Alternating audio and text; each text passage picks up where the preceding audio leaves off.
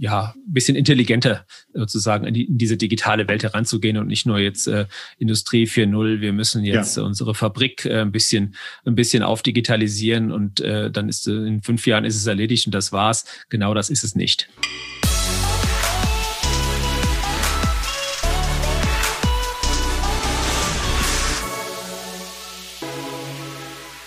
Unser Gast heute bei Digitale Vorreiter ist Dr. Holger Schmidt.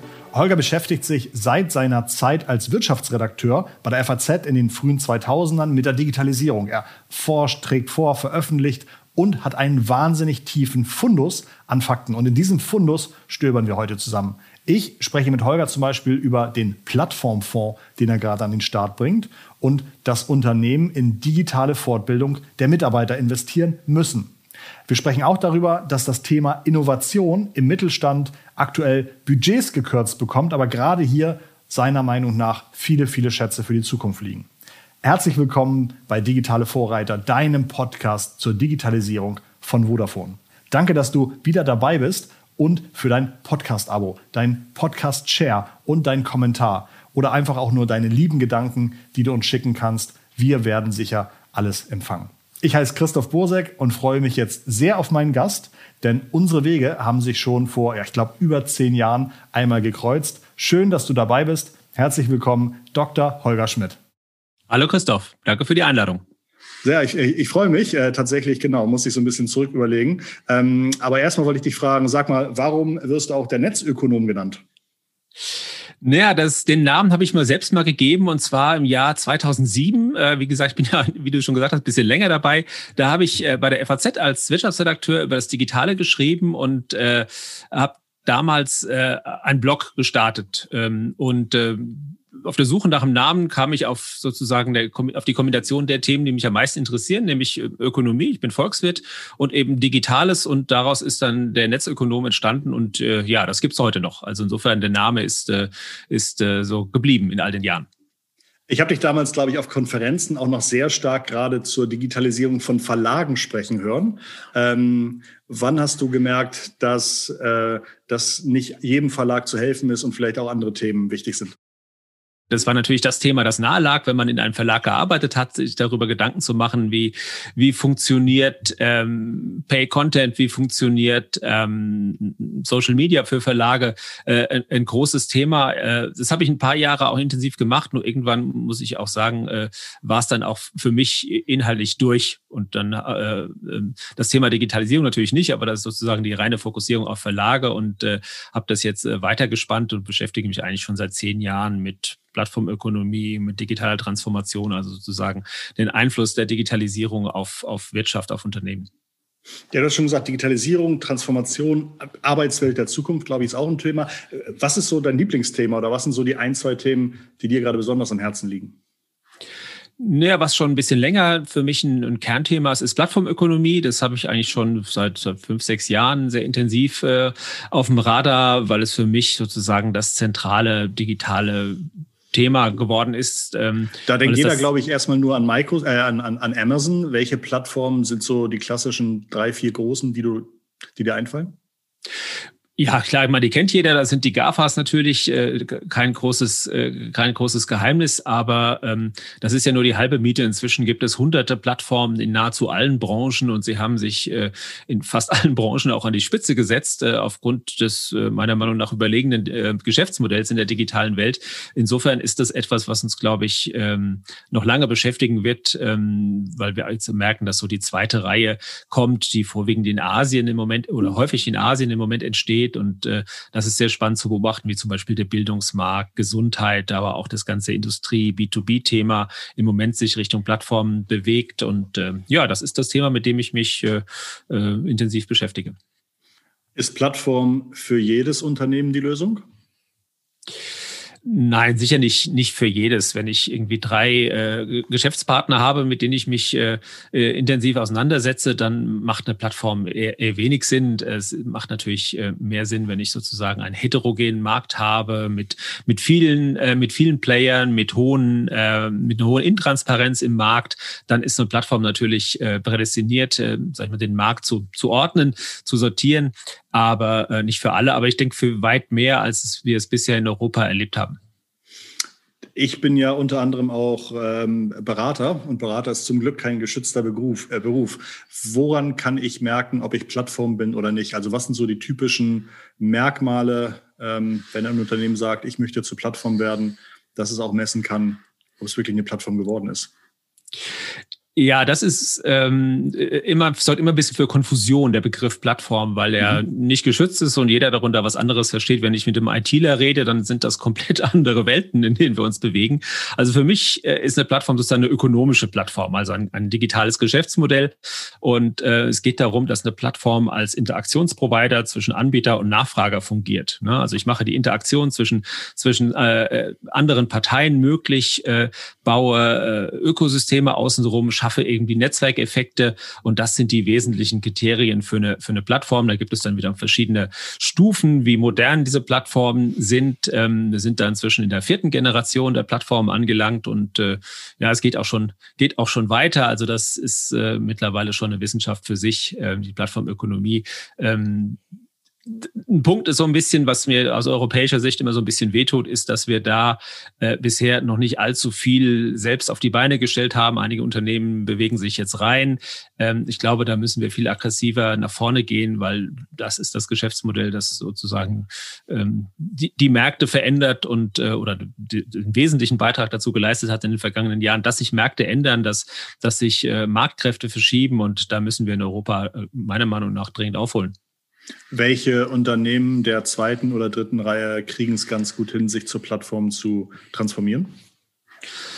Naja, wir haben ähm, zum Beispiel, was ganz interessant ist, zum Beispiel äh, Peloton, ne? also die Fitness, Fitness äh, äh, App, die jetzt äh, natürlich mit, mit der Corona-Pandemie äh, sehr stark äh, gewachsen ist. Das ist eine Plattform, weil sie es eben schaffen, die, die Leute miteinander zu verknüpfen. Oder auch ähm, äh, Caravana, das ist, äh, die machen gebrauchte, ge, äh, gebrauchte Autos. Ähm, dann ist Fiverr äh, ein sehr gutes Beispiel. Das ist eine israelische Jobplattform, die äh, extrem extrem erfolgreich ist. Ähm, in, äh, in Asien gibt es, gibt es äh, um die Tencent und Alibaba herum, äh, von denen finanziert quasi ein ganzes System an, an modernen Plattformen, die mittlerweile auch an die Börse gehen. Das ist etwas, was sehr spannend ist. Die haben, Alibaba und Tencent haben, äh, weiß nicht, wie viele Milliarden Venture Capital in, äh, oder Corporate Venture Capital in, in Plattformmodelle gesteckt und äh, die kommen jetzt so nach und nach an die Börse und das zahlt sich jetzt so nach und nach aus. Ne? Das, äh, die Kaishua, die Plattform Plattform, die, die Videos macht. Äh, Bilibili, das sind äh, aus, aus der Videoecke, das sind neue, neue Modelle, die, die modern sind und äh, die gut funktionieren. Und äh, ja, wie gesagt, äh, da, da, da können wir uns in Europa auch vom, vom Reifegrad äh, noch einiges abschauen. Fallen dir deutsche Unternehmen ein, die eine gute Transformation hinbekommen oder gerade auf einem guten Weg sind? Ja, in Deutschland sagen schon viele, sie sind eine Plattform, obwohl sie noch keine sind. Ne? Sie sind sozusagen äh, bestenfalls ein Marktplatz. Ich unterscheide da auch noch mal zwischen Marktplatz äh, und, und, einer Plattform. Es gibt ein paar kleinere, die, die äh, dabei sind, aber äh, so richtig im, im großen Stil sind wir da eigentlich nicht. Ähm, nicht vertreten. About You äh, äh aus dem Otto-Konzern macht äh, einen guten Job, das muss man sagen. Also die haben wirklich das Plattformthema meiner Meinung nach äh, am besten umgesetzt. An dieser Stelle weise ich auf unseren Podcast mit dem Tarek Müller, einem der About You Gründer hin. Äh, findet ihr bei uns im Podcast-Feed. Jetzt haben wir so oft das Wort Plattform genannt. Ähm, Gibt es dazu eigentlich einen Index? Ja, gibt es. Ähm, äh, das war äh, ein lauer Sommerabend 2016, saß ich bei mir zu Hause auf der Terrasse und habe mir überlegt, warum gibt es dazu eigentlich keinen Index und äh, habe mich hingesetzt und also Aktienindex und habe die 15, damals 15 besten, meiner Meinung nach besten Plattformaktien in einen Index zusammengestöpselt und habe den dann auch Plattformindex genannt und äh, ja, berechne den einmal pro Woche und veröffentliche ihn auch und äh, ja, das Ding hat jetzt gerade, also ich habe sozusagen bei 1000 gestartet, also ne, das war der Startzeitpunkt. Wir sind jetzt gerade nach vier Jahren bei 4000 angelangt. Mhm. Also outperformt alle großen Indizes sehr deutlich. Ich glaube, ähm, der DAX ist in der Zeit nur um 30 Prozent gewachsen, oder? Ja, sowas um den Dreh und ja. der Plattformindex eben um 300. Ne? Ja. Und ähm, man kann sich diesen Newsletter irgendwie abonnieren, dann bekommt das, glaube ich, Samstag kommt das immer. Ich kriege das jede Woche Samstag, kann das sein? Genau, ist, ist immer ähm, samstags, äh, ja, freitags abends, wenn ich noch fit bin, ansonsten samstags mittags äh, mhm. berechne ich den und, und äh, schicke den über ähm, äh, dann über plattform-fund.com, kann man das abonnieren. Äh, Gibt es einmal pro Woche, was war los in der Plattformwelt aus, aus Börsensicht, welche Aktie hat sich besonders äh, hervorgetan und, und welche auch nicht. Und äh, ja, das ist so ein kleines Hobby von mir, was sich möglicherweise bald dann auch äh, ja, äh, verändern wird, weil es doch das Interesse aus der Finanzwelt mittlerweile gibt, zu sagen, äh, mach doch daraus mal einen richtigen Fonds. Und ähm, ja, da bin ich jetzt dabei. Dauert noch einen kleinen Moment, aber bin, äh, glaube ich, auf einem guten Weg, daraus einen, einen klassischen handelbaren Fonds zu machen, ähm, worauf ich auch von, relativ häufig dann gefragt werde, wann ist es denn endlich soweit? Äh, ich ah, gebe zu, es äh, hat, ähm, äh, hat, ein bisschen, hat ein bisschen gedauert. Das ist ein, nicht ganz trivial, so einen Fonds aufzulegen, aber ähm, ich bin da ganz optimistisch, dass mir das bald gelingt. Ist das ein klassischer Fonds oder ist es eher ein ETF? Nein, das wird ein klassischer Fonds. Hat das ETF irgendwelche war, Vorteile, Nachteile gegenüber ja, ETFs? Ja, ETF war oder ist zu statisch. Ne? Diese Welt mhm. ist so dynamisch, dass, äh, dass man da doch öfters mal reagieren muss. Und bei einem Fonds kann man als, als, äh, als äh, Advisor, das ist dann die Rolle, ne, die, ich, die ich ausfülle. Also ich bin ja kein, kein, kein Fondsmanager in dem Sinne, weil ich die äh, als, als äh, Ökonom jetzt nicht über die, die ähm, regulatorischen Anforderungen äh, ähm, äh, verfüge, sondern habe dann einen Partner und bin dann als Fondsadvisor. Und da kann man dann aber schon mal deutlicher sozusagen dann auch äh, eingreifen und, und, und, und neu justieren, wenn es, wenn es notwendig ist. Aber bisher habe ich in diesem Plattformindex auch nicht viel neu justiert. Ich habe ein paar kleinere äh, rein und rausgenommen mal, aber ähm, der, der Kern, der Kern ist von Anfang an unverändert. Wenn du jetzt schon sagst, das geht so ein bisschen in, in, Richtung Finanzprodukte, ich glaube, die Nasdaq ist in den letzten zwölf Monaten um, ich glaube, 50 Prozent gewachsen. Ähm, starker Träger des Ganzen waren Technologiewerte. Ist das schon äh, blasenähnlich? Bist du da zuversichtlich, dass das noch ein Jahr so weitergeht? Ähm, hast du da eine Meinung dazu? Ähm, ja, sicherlich gibt es äh, also so einige Aktien werden sicherlich als sehr teuer empfunden. Andererseits sieht man aber auch, dass welche sind äh, teuer? Zum Beispiel? Also ja, die, die, die, die, die, großen, die großen sind natürlich alle jetzt über eine Billion wert. Äh, mhm. ähm, das ist natürlich, sind natürlich in dem Sinne keine Schnäppchen mehr. Äh, oder auch, auch, äh, auch Netflix ist natürlich sehr hoch bewertet. Es ist, das ist vollkommen klar. Andererseits schaffen sie es mit ihren Plattformmodellen auch äh, immer wieder besser zu performen, als es erwartet wird. Ne? Also gerade Microsoft hat ja gestern Abend wieder sozusagen die, die Erwartungen ein Stück weit übertroffen. Insofern glaube ich, ist das Geschäftsmodell ähm, auch dazu geeignet, sag ich mal, Erwartungen zu übertreffen und damit schneller zu wachsen als ähm, als, als klassische Unternehmen. Insofern bin ich da eigentlich ganz äh, optimistisch, dass das jetzt keine, keine, keine Blase ist, sondern dass natürlich äh, man sich daran gewöhnen muss, dass man mit einem anderen Geschäftsmodell, einem besseren meiner Meinung nach, auch äh, höhere Bewertungen erreicht. Ja, und das sieht man ja auch, äh, sieht man ja auch bei vielen Unternehmen der zweiten Reihe, die im vergangenen Jahr alle oder ganz viele davon haben dreistellige Werte zugelegt. Ne? Also die großen gar nicht so sehr. Also die, die, die GAFAs haben, glaube ich, alle so 30, 40, 50 Prozent zugelegt, Amazon 70, aber es gibt auch, was ja schon auch nicht so schlecht ist, aber es gibt auch viele, viele, die sind äh, weit über, über 200 oder 300 Prozent gewachsen äh, von den Unternehmen, die ich beobachte. Also da ist durchaus noch, noch Musik im, im Spiel. Ist Tesla eine Plattform? Das ist eine ganz schwierige Frage. Ähm, jein. Also Tesla ist, ähm, bewegt sich, glaube ich, in diese Richtung. Im Moment sind mhm. sie es äh, noch nicht. Ähm, ich habe sie auch im Moment nicht im Index drin, ist auch schwer zu vermitteln. Sie versuchen, glaube ich, dieses Thema äh, äh, Mobilität, Energie mit ihren Solargeschäften und so weiter und Energiegeschäften Richtung Plattform zu entwickeln. Andererseits sind die von der Produktion aber auch so aufgestellt, dass das schon sozusagen eine Art Plattform ist, dass sie sozusagen externe Lieferanten mit einbinden in ihre, in ihre Produktionsprozesse.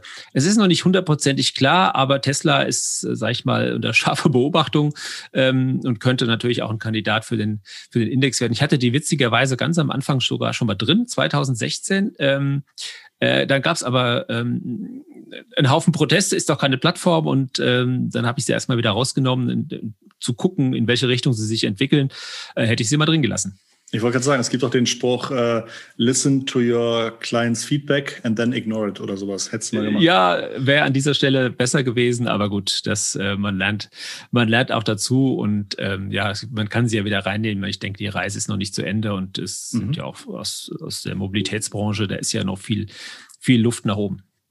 Ich wollte gar nicht so viel über Aktien reden, tut mir leid. Äh, letzte Frage, gibt es noch irgendwelche Kandidaten, börsengelisteten Kandidaten, die du total spannend findest, die du irgendwie anguckst, jetzt ohne irgendwie zu sagen Empfehlung oder wird abgehen, aber einfach Sachen, wo du sagst, oh, das ist interessant? Ähm, ja, abseits der, wenn du meinst, abseits der Plattformen ist im Moment für mich ganz interessant das Thema äh, Mobility. Also sowohl ja. Elektromobilität als auch ähm, ähm, äh, sag ich mal, Zellhersteller in diese Richtung. Mhm. Da gibt es, äh, gibt es äh, sehr viele spannende Unternehmen, die ich äh, die, die so mit, mit einem halben, halben Auge beobachte. Ähm, also, Wasserstoffzellenhersteller oder, oder klassische Batterienhersteller? Sowohl als auch. Mhm. Ähm, das ist ähm, das ist äh, Ballard oder, oder Black Power oder, oder auch Samsung SDI. Das sind spannende, spannende Entwicklungen, die natürlich sozusagen äh, auch eine Bewegung haben, weil wir natürlich äh, eine Bewegung Richtung Elektromobilität haben. Der US-Präsident Joe Biden hat gerade gesagt, sämtliche Autos der, der US-Regierung werden jetzt Elektroautos. Das sind natürlich Bewegungen, die relativ klar sozusagen dann auch diesen Unternehmen dann noch helfen ne, voranzukommen. Und äh, ich glaube, da, da ist, äh, also es ist spannend zu beobachten, ohne dass ich jetzt da nur, ich gucke da als, als sozusagen als Privat, Privatmensch drauf und, und, und finde es ganz interessant, was da, was da gerade passiert, aber jetzt äh, äh, sozusagen nur als reines, reines äh, Interesse, als, als, als ja, Privatanleger. Schließen wir das Kapitel Aktien hiermit ab. Ähm, mich würde interessieren, ob du in der digitalen Ökonomie abseits der typischen Work-from-Home-Themen ähm, noch andere spannende Chancen siehst, die sich in den letzten zwölf Monaten eröffnet haben? Ähm, ja, ich glaube, vielen Unternehmen ähm, ist mittlerweile klar geworden, dass ähm, Digitalisierung mehr ist als ähm, wir automatisieren mal unsere Geschäftsprozesse also machen das noch einen Ticken besser, was wir eh schon relativ gut gemacht haben, muss man ja sagen. Das ist so ein, so, ein bisschen so ein deutsches Phänomen. Wir, wir äh, digitalisieren äh, einen, einen äh, sehr effizienten Prozess und holen drei Prozent Verbesserung raus und denken, das war's jetzt. Ne? Dummerweise macht, äh, kann jemand, der sozusagen dieselbe Technik anwendet, zum Beispiel in China oder Korea, ähm, und das auf einen deutlich schlechteren Prozess viel höhere äh, Sprünge machen oder viel größere Sprünge machen. Und das passiert, glaube ich, gerade, dass wir dort so ein bisschen den, den Vorteil, den wir hatten in, der, in den Produktionsprozessen, dass wir den eher so ein bisschen verlieren, weil andere schneller aufholen können. Das ist so ein Punkt, aber da sehen wir, glaube ich, schon, dass vielen Unternehmen mittlerweile klar ist, dass Digitalisierung eben mehr ist als Automatisierung und hoffentlich auch mehr als Homeoffice und, und Remote Work. Das äh, kam ja jetzt sozusagen eher, eher äh, zwangsweise dazu und ähm, ähm, das ist, glaube ich, ein Punkt, der, der, der so für ein Momentum sorgt ähm, in, in den Unternehmen. Ähm, auch was das Thema, ähm, also A, das Thema Richtung Geschäftsmodelle äh, zu drehen, da weil dort viele dann feststellen, okay, ich muss eigentlich äh, oben ansetzen ne? und nicht, also beim Geschäftsmodell ansetzen, bei der Strategie ansetzen und nicht auf der ja. operativen Ebene meinen meinen, äh, meinen Workflow ein bisschen zu digitalisieren, dann komme ich nicht allzu weit oder erreiche keine Wettbewerbsvorteile. Also A, das Thema Geschäftsmodelle ist wichtig. Und das zweite Thema, was mir aufgefallen ist, ist das Thema digitale Weiterbildung enorm äh, an Schwung ge gewonnen hat, ähm, weil jetzt doch, glaube ich, auch allen klar geworden ist, ähm, dass man da ein bisschen mehr tun muss, als wir bisher getan haben. Ne? Also klar gibt's, äh, ähm, äh, haben sich viele weitergebildet, aber so richtig groß war die die Bereitschaft nicht. Es gibt eine sehr schöne Untersuchung, die mich immer so ein bisschen erschreckt. Da geht es darum, ähm, wurden die Leute gefragt, a, wie, wie, äh, wie sehr fürchtet ihr euch vor der technischen Entwicklung, also für den technischen Fortschritt, gerade für euren Job? Und zweite Frage, wie hoch ist denn eure Lernbereitschaft? Also wie sehr würdet ihr denn äh, euch weiterbilden wollen, Kurse machen und so weiter? Einfach gibt's ja gibt's ja ohne Ende. Und da ist Deutschland im äh, äh, fast als einziges Land in dem Quadranten ähm, sozusagen der ängstlichen Zauderer. Das heißt, diejenigen, die einerseits äh, sich fürchten vor dem, was da kommt an technischem Fortschritt, an KI und Robotics und so, solche Geschichten. Andererseits aber auch am allerwenigsten bereit sind, sich weiterzubilden. Und das ist natürlich eine schlechte Kombination, äh, sozusagen, dass sich, äh, sich dort nicht wirklich, ähm, äh, sich der Gefahr bewusst zu sein, aber nicht, äh, nicht zu tun oder zu wenig ist das zu tun. Etwas, ist das etwas typisch, typisch Deutsches? Woran liegt das? Naja, es gibt Deutsche also Angst. Ja, deutsche, deutsche Angst ist natürlich das, das, das eine, ähm, liegt natürlich auch, sag ich mal, an den Erfolgen der Vergangenheit ein Stück weit begründet. Ne? Wenn, ich, wenn ich in der Vergangenheit sehr erfolgreich war und wir kennen alle die vielen Weltmarktführer, die wir haben, ähm, dann fällt es natürlich schwerer, sich zu verändern, zu sagen, oh, ich muss vielleicht mal neue Skills ins Unternehmen reinholen. Ähm, das fällt den Unternehmen dann vielleicht ein bisschen schwerer, als wenn ich aus der zweiten oder dritten Reihe komme und sage, so komm, äh, Vollgas, ne? ich kann jetzt mit Hilfe digitaler Technologien äh, in einen Markt vorstoßen, den ich bisher, dem mir bisher verschlossen war oder dem ich bisher nichts zu melden gehabt habe. Und das ist etwas, was, ähm, was uns so ein bisschen bremst. Aber ich glaube, da wird den Unternehmen auch so langsam klar, ähm, dass die Weltmärkte sich verändern, ne, dass äh, vor allen Dingen asiatische Unternehmen sehr aggressiv in diese digitalen Technologien äh, investieren. Also wenn ich mir zum Beispiel B2B-Plattformen anschaue, dann liegt der Schwerpunkt, ähm, B2C ist, ein, ist in Amerika ganz klar, aber B2B ist der Schwerpunkt ganz klein Asien. Ne? Und die sind schon auch schon ein Stück weit sozusagen den Europäern wieder davon gelaufen. Da ist noch nichts entschieden, weil der Markt noch ganz jung oder die Märkte noch relativ jung sind. Aber äh, da ist äh, da ist mittlerweile eine Musik drin, die äh, auf die wir antworten müssen, ne? auf die wir eine, eine Lösung finden müssen. Und äh, die haben wir meiner Meinung nach noch nicht wirklich gefunden. Aber ich sehe, die Unternehmen gehen ran an diese Themen und das ist so ein bisschen das das Positive, das ich aus dieser ähm, Pandemie äh, herauslesen kann im Moment. Was würdest du denn einem Unternehmer, Geschäftsführer, Manager raten, wie er das Thema Weiterbildung gut angehen könnte. Also gibt es da irgendwie Online-Kurse? Ähm, ich kriege immer Facebook-Werbung für Masterclass, da kann ich aber nur lernen, wie ich irgendwie Drehbuchautor werde oder, äh, oder Filmmusik kombiniere. Was, was wäre mal ein, guter Schritt, da die ersten, ähm, die ersten Erfahrungen zu machen, Erfolge zu erzielen? Ähm, ja, ich denke, Online-Kurse sind, äh, sind äh, ein, ein, guter Weg. Ne? Man muss sich, glaube ich, ähm, äh, sozusagen dann auch auf, aufraffen. Ich habe äh, selbst die Erfahrung gemacht, ich bin Dozent an der TU Darmstadt und unterrichte dort Masterstudenten im Fach Digitale Transformation. Und ähm, habe dann einfach mal zum Beginn des Semesters, äh, ohne mir großartig da was dabei zu denken, ähm, die Gliederung, die ich dort äh, habe, äh, gepostet und also das ist mein Programm für die, für die, für die Vorlesung, was, sag ich mal, ein bisschen digitale Geschäftsmodelle, aber auch Richtung volkswirtschaftliche Effekte. Was hat das für einen Arbeitsmarkt für Effekte, für, für Wachstum, Wohlstand, Wettbewerb, so ein bisschen, so ein bisschen die Schiene. Ich bin ja Volkswirt und, ähm, und äh, komme aus dieser Haut nicht mehr raus. Und ähm, ja, da gab es doch erstaunlich viele Leute, die gesagt haben, Mensch, mach doch daraus mal ähm, einen Kurs. Ne? Einen Online-Kurs würde ich, äh, würde ich äh, mir angucken. Das, äh, das klingt spannend, weil es so ein Versuch ist, so ein, so ein, so ein, ja, so ein, so ein holistisches Bild zu zeichnen. Ne? Und äh, ähm, ja, das äh, mache ich jetzt. Ne? Ich, äh, ist für mich auch Neuland, obwohl das der, der Begriff ja verbrannt ist, aber Neuland sozusagen äh, gute Videos zu produzieren. Ne? Also hier ist jetzt mittlerweile äh, der Greenscreen äh, bei mir eingezogen und ähm, da bin ich mal gespannt. Äh, ich experimentiere da so ein bisschen rum. Ähm, bin ich mal gespannt, wie, wie gut es am Ende äh, wird. Aber der Versuch ist ganz klar da, dieses Thema, wir müssen digitale Bildung nach vorne bringen. Wenn man all sich diese Homeschooling-Desaster-Geschichten äh, jeden Tag anguckt, das äh, kann nicht sein. Ne? Wir sind eines der reichsten Länder der Welt. Wir sind, äh, das kann nicht sein, dass wir bei diesen Themen so hinten dran sind. Ne? Und äh, ja, ich versuche es mal, äh, mal gucken, was daraus wird. Und äh, aber es könnte, könnte ganz interessant werden, glaube ich. Das heißt, sozusagen erste Lösung wäre, sich einen deiner Studenten zu schnappen, die bei dir digitale Transformation lernen. Und wenn das nicht funktioniert, dann unbedingt, äh, sobald es live ist, deinen Videokurs angucken und den selber nochmal digitale Transformation beigebracht zu bekommen. So habe ich das jetzt verstanden. Naja, es gibt natürlich noch andere gute Kurse, das äh, so. will ich damit nicht gesagt haben. Aber ja, klar, das ist äh, äh, Weiterbildung und und, äh, ja. und und und und Informationen sammeln. Das äh, das ist, glaube ich, ähm, das ist, glaube ich, äh, äh, essentiell. Ne? Das müssen wir alle. Ich meine, wir, wir lernen alle jeden Tag dazu und äh, ich lese jeden Morgen eine Stunde weil so wahnsinnig viel passiert in dieser digitalen Welt, dass ich ähm, das Gefühl habe, ich muss, muss, muss eine Stunde lesen, um, um äh, auch nur annähernd mitzubekommen, was da draußen alles gerade passiert.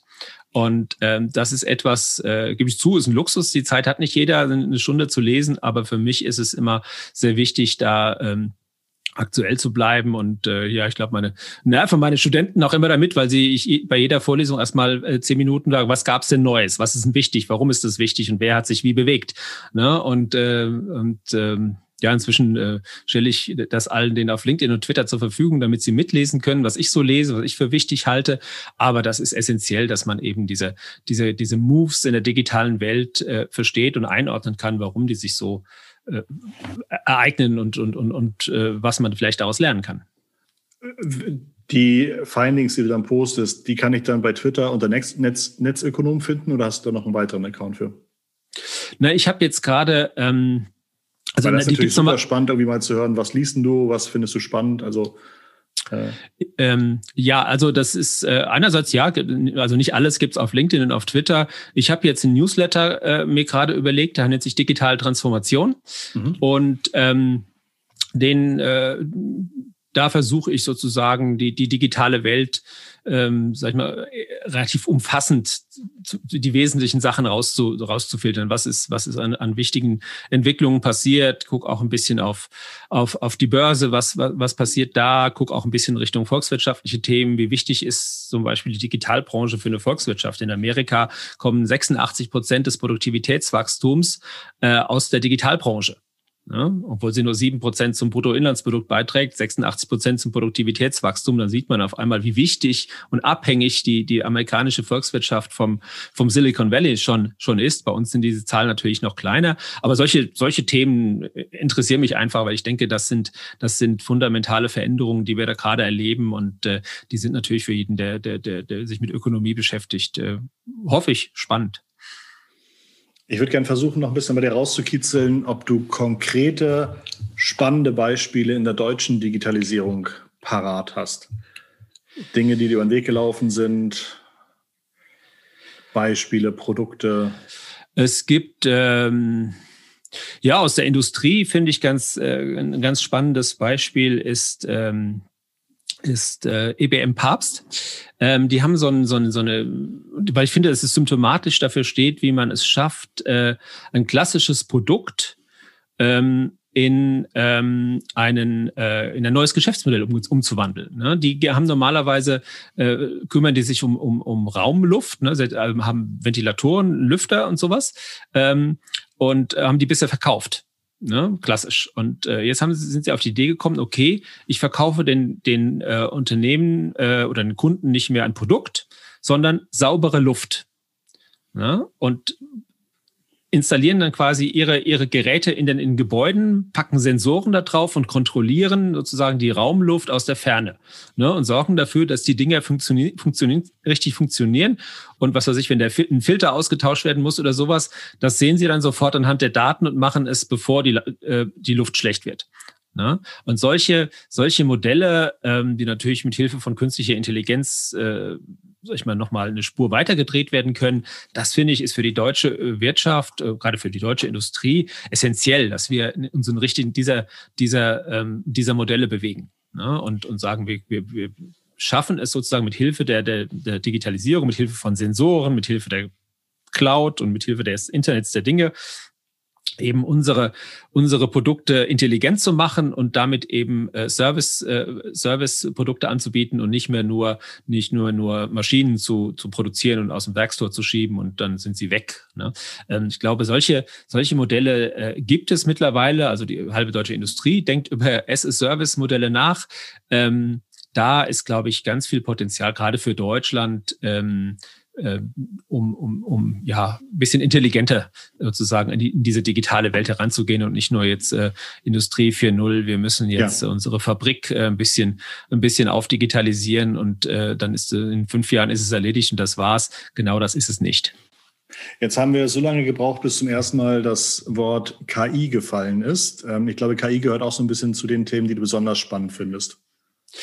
Ja, künstliche Intelligenz ist äh, faszinierend, ähm, ist natürlich ein bisschen auch overhyped gewesen in letzter Zeit. Ähm, äh, Tatsache ist aber, dass äh, dort im Moment, äh, sag ich mal, nach den Mühen der Ebene so nach und nach äh, äh immer mehr gute Ergebnisse herauskommen und immer mehr Unternehmen es schaffen, sich Wettbewerbsvorteile dadurch zu erschließen und ähm, ich denke, dass sowas wie Deep Learning zum Beispiel eines der großen Themen dieses Jahrzehnts werden wird. Und ähm, zusammen mit an der TU Darmstadt, zusammen mit dem Professor Buxmann, so ein kleines Projekt, das nennt sich den KI Job Monitor. Wir scannen jedes Quartal sozusagen die Stellenausschreibungen nach KI-Experten in Deutschland ne? und äh, können dann äh, ganz schön immer sehen, welche Qualifikationen gefragt sind. Und KI war sozusagen jahrelang die Kategorie mit dem höchsten Wachstum Ne? Also Nachfrage nach, nach KI-Experten und äh, äh, leider natürlich auch mit verbunden mit dem Thema, dass die nicht genügend da sind. Ne? Dass die Unternehmen es nicht schaffen, äh, ähm, so viele Leute einzustellen wie, oder KI-Experten einzustellen, Data Scientists oder was auch immer gerade benötigt wird, um die Nachfrage ähm, zu befriedigen. Das ist natürlich ein Flaschenhals, der uns da entstanden ist. Und äh, natürlich haben auch die amerikanischen großen Unternehmen äh, festgestellt, dass wir gute Leute haben, dass viele gute Leute die Universitäten verlassen und haben hier Forschungszentren und so weiter aufgebaut und schaffen es natürlich, die auch ein Stück weit äh, äh, abzuziehen, ne? also an, an sich zu binden, ist ja ist ja okay, ist ja legitim, aber äh, das ist sicherlich ein, ein Punkt, der der äh, für unsere Ökonomie äh, sehr wichtig werden wird, wie schaffen wir es sozusagen den Bedarf an, an Leuten, die sich mit künstlicher Intelligenz, Machine Learning, Deep Learning und so weiter äh, auseinandersetzen und, und, und, und äh, beschäftigen. Wie schaffen wir es, diesen Bedarf zu decken? Mhm. Jetzt haben wir Anfang des Jahres. Bei manchen ist vielleicht die Jahresstrategie noch nicht komplett in Stein gemeißelt. Hast du, nachdem du so viel liest, so viel anguckst, vielleicht auch viele Vorträge hältst, Hast du ein, zwei Tipps, wie ich als Unternehmen und Unternehmer ähm, prüfen kann, ob meine Digitalisierungsstrategie alles Notwendige beinhaltet? Also sagst du, gibt es irgendwie, äh, kannst du anhand, anhand eures KI-Monitors irgendwie sehen, dass es neue Fähigkeiten gibt, wo ich vielleicht gucken muss, ist das für mich relevant? Fallen dir äh, irgendwelche neuen Trends ein, die du als besonders erfolgreich feststellst? Also gibt es irgendwas, wo ich jetzt als Unternehmen nochmal gucken kann, jo, alles, was der Holger da erzählt hat, habe ich schon berücksichtigt oder wenn nicht, dann kümmere ich mich nochmal drum. Hm. Gut, das ist jetzt so pauschal ein bisschen, ja. ein bisschen, äh, ein bisschen schwierig zu beantworten. Ähm, wenn wir uns angucken, was dieses Jahr äh, Pandemie gebracht hat, dann ist, sind die Digitalisierungsbemühungen schon gestiegen, natürlich auch ein bisschen weit äh, erzwungen wegen, wegen, wegen äh, Homeoffice und ähnlichen Geschichten. Aber was gelitten hat, ist das, sind die Innovationen. Das mhm. ist etwas, äh, das ist ein bisschen auf der Strecke geblieben. Ähm, das sieht man eigentlich in allen Indikatoren, dass äh, äh, gerade im Mittelstand ähm, viele Innovationsbudgets runtergefahren wurden. Das wurden sie auch schon vorher, dass die Innovationskurve, also die, die, der Anteil der Unternehmen, die, die tatsächliche Innovationen hervorbringen, die, die marktrelevant sind, ähm, dass der eigentlich seit Jahren schrumpft in Deutschland. Ähm, Im Mittelstand besonders äh, intensiv und jetzt während Corona nochmal verstärkt. Und das ist ein Punkt, glaube ich, ähm, da müssen wir ansetzen. Ne? Das kann nicht sein, dass wir als, als, äh, als äh, eine der führenden Industrienationen sozusagen beim Thema Innovation zurückfallen. Und ähm, ich glaube, da müssen, müssen sich alle so ein bisschen an den Kopf fangen und, und sich zum Beispiel mal fragen, wie viel Prozent meines Umsatzes mache ich denn mit Innovation?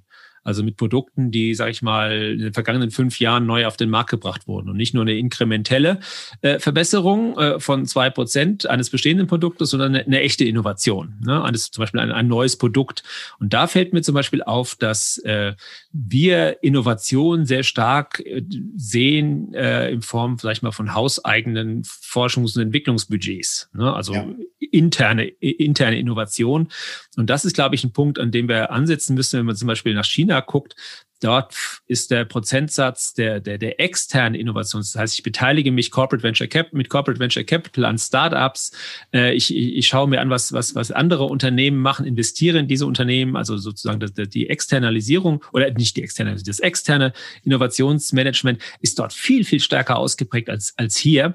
Und das wäre vielleicht noch ein Appell, äh, mehr mit, mit Startups, mit, mit jungen äh, Unternehmen zusammenarbeiten, die bei der Technologie vielleicht einen anderen Ansatz haben und gucken, dass man mit denen, mit denen kooperiert, um eben das Thema um Innovationsgeschwindigkeit aufzunehmen, weil das ist natürlich auch ein Punkt, der dort relevant ist. Der technische Fortschritt ist nie, wird nie wieder so langsam sein wie heute. Es wird, es kann immer nur, wird immer noch schneller und ähm, und da sind wir, glaube ich, tun Unternehmen gut daran, sozusagen auf den, auf das, äh, auf das, auf die Hirne und und das Wissen in den Köpfen der der, der Startup-Gründer und und deren deren Crew äh, zu setzen und dort intensiver zusammenarbeiten. Ich glaube, das wird ganz ganz wichtig und äh, unsere Startup-Welt äh, entwickelt sich ja gerade äh, richtig schön. Sie ist natürlich noch hinter dem zurück, was in Amerika oder China äh, da ist kommt auch weniger Geld, aber die sind genauso schlau und äh, haben einen Haufen Ideen. Und da ist, glaube ich, sozusagen, die müssen wir eher zusammenbringen. Ne? Die Großen und die Kleinen, das oder die Mittleren und die Kleinen. Da ja. ist, glaube ich, ein riesiges Potenzial, das in Deutschland schlummert und das wir noch nicht wirklich erschlossen haben. Danke, dass du mit einer sehr guten Antwort meine etwas breit gestellte Frage sehr schön gerettet hast, Holger. Ähm, hast du einen digitalen Vorreiter, also einen Menschen, der dich regelmäßig fasziniert und immer wieder Gedanken in dein Leben bringt, die dich voranbringen oder zum Nachdenken bewegen? Ähm, ich äh, bin ja bei, bei, bei, bei, ähm, bei dem Thema Plattformökonomie, finde ich äh, Marshall van Alstein äh, äh, sehr gut. Äh, Boston University, das ist sozusagen der Plattformgott und, äh, und äh, ja, jedes Mal. Äh, Wo kann man dem folgen? Dem kann man auf äh, mit äh, InfoEcon äh, auf äh, auf Twitter folgen. Ähm, den hatten wir auch äh, im vergangenen, äh, nicht vor, vor zwei Jahren muss ich schon sagen, vergangenes Jahr war ja, war ja viel ja alles flach, aber als auf einer Handelsblattveranstaltung hier in in Deutschland und versucht sozusagen das Plattformthema auch hier ein bisschen voranzubringen. Also der hat äh, auch ein paar Videos im Netz und da kann man immer sehr viel sehr viel lernen, äh, wie Plattformen funktionieren und in welche Richtung äh, sich das Thema das Thema ähm, entwickelt. Also den kann man nur Super. empfehlen. Perfekt, vielen Dank. Letzte Frage. Was glaubst du, was du in fünf Jahren machst? Ähm, also eben bin ich gerade mit dem Fahrrad durch den Schnee im Taunus geradelt. Es war schön. Ich hoffe, dass ich bis in fünf Jahren auch noch die Zeit haben werde, ja. ähm, mir solche Dinge äh, äh, am helllichen Tag erlauben zu können.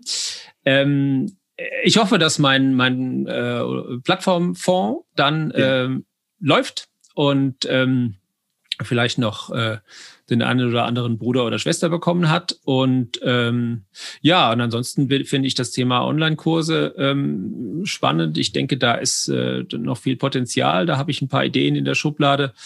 Und ansonsten habe ich gelernt, dass man in der digitalen Welt, äh, glaube ich, so lange vorausplanen äh, sich sowieso nicht äh, äh, das sowieso nicht sinnvoll ist, weil es sowieso immer anders kommt, als man, als man, ähm, als man denkt. Und ähm, ja, also ich denke mal, so Dinge wie Bioinformatik sind so Themen, die, die ich die super spannend sind. Ne? Quantencomputing ist ein Thema, das, das ich spannend finde. Also vielleicht äh, ergibt sich was in diese Richtung, weiß ich noch nicht.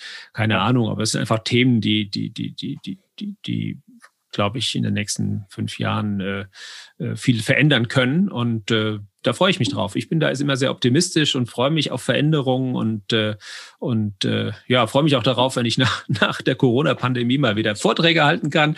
Das äh, ist ja, hat ja ein bisschen gelitten, logischerweise in der letzten Zeit, aber äh, ich bin da, bin da ganz optimistisch und äh, freue mich auf dieses Jahr.